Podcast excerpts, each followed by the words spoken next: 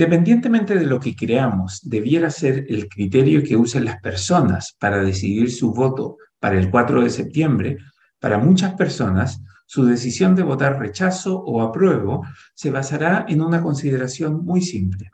Si la gente cree que el país y ellos están hoy mejor que el 19 de octubre de 2019, lo más probable es que voten apruebo.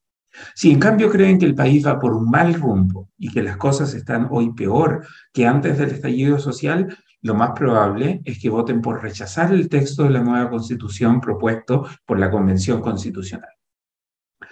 En la campaña de 1980 en Estados Unidos, el candidato presidencial republicano Ronald Reagan hizo una pregunta que se ha convertido en una consideración central en cualquier campaña electoral.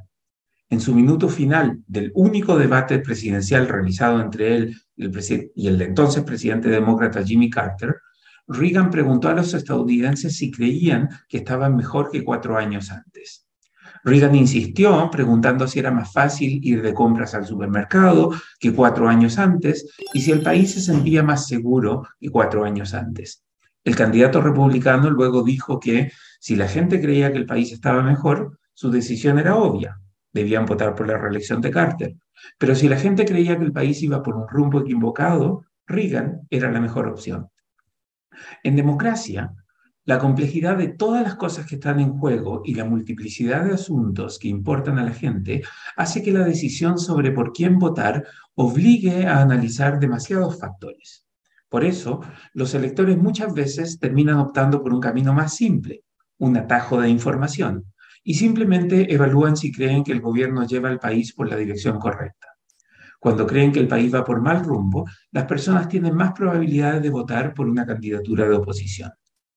El plebiscito del 4 de septiembre no es una elección presidencial, pero a diferencia de una primera vuelta presidencial, cuando hay múltiples opciones, el plebiscito tiene solo dos opciones. Las personas que creen que el país va por el camino correcto y que las cosas se han hecho bien desde el 19 de octubre, que las cosas que se han hecho han ayudado a que este sea un mejor país, votarán por el apruebo. Esto no quiere decir que estén de acuerdo con todo lo que dice la nueva constitución o que desconozcan los escándalos de la Convención Constitucional o los excesos indigenistas y maximalistas del texto. Pero aquellos que creen que el país ha hecho lo correcto al avanzar por el sendero constitucional de la forma que lo hemos hecho y al aceptar esta, esta propuesta de la Convención Constitucional, van a votar con más o menos convicción por el apruebo. En cambio, aquellos que creen que Chile ha tomado el rumbo equivocado y que las cosas han empeorado, tendrán una mayor inclinación a votar rechazo.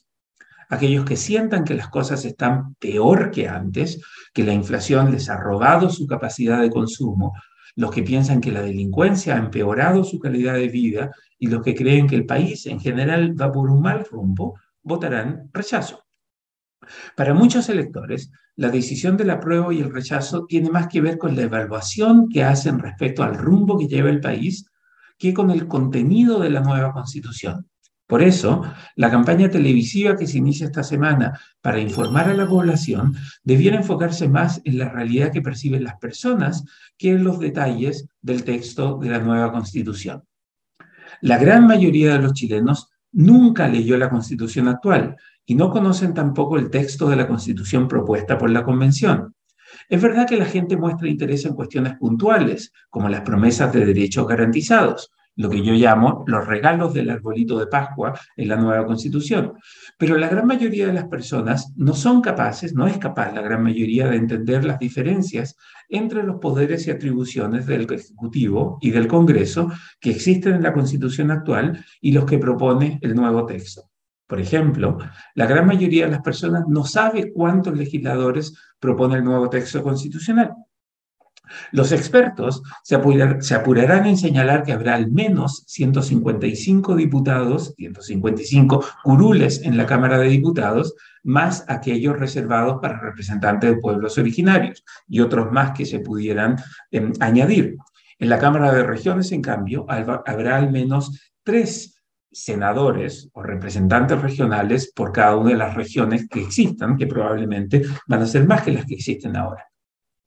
Por eso, si bien es esencial educar a las personas sobre el contenido del texto constitucional, la decisión que tomen las personas el 4 de septiembre estará influenciada más por su evaluación, sobre el rumbo que lleva el país que por el texto de la Constitución propuesta. De ahí que, especialmente para aquellos indecisos que muestran poco interés en las cuestiones políticas, la pregunta clave el 4 de septiembre será ¿Crees que el país y tu situación personal están mejor hoy que el 18 de septiembre de 2019?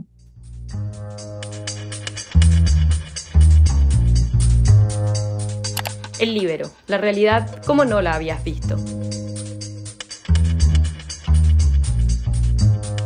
Haz que estos contenidos lleguen más lejos haciéndote miembro de la red Libero.